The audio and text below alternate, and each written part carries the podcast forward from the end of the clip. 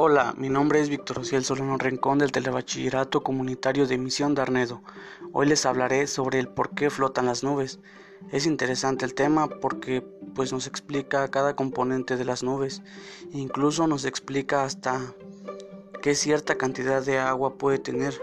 Lo que más me gustó fue que por fin logré entender el por qué una nube logra mantenerse flotando. Me pareció muy curioso un dato, el cual me llamó mucho la atención.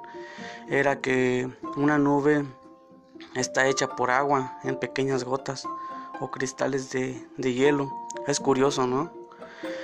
Y pues para concluir, pienso que si son amantes de estos temas, pues los invito a saber y conocer un poco más, ya que es algo muy curioso e interesante. Muchas gracias por su atención y los invito a seguirme en mi canal Víctor Vlogs. Hasta pronto, nos vemos hasta la próxima. Adiós.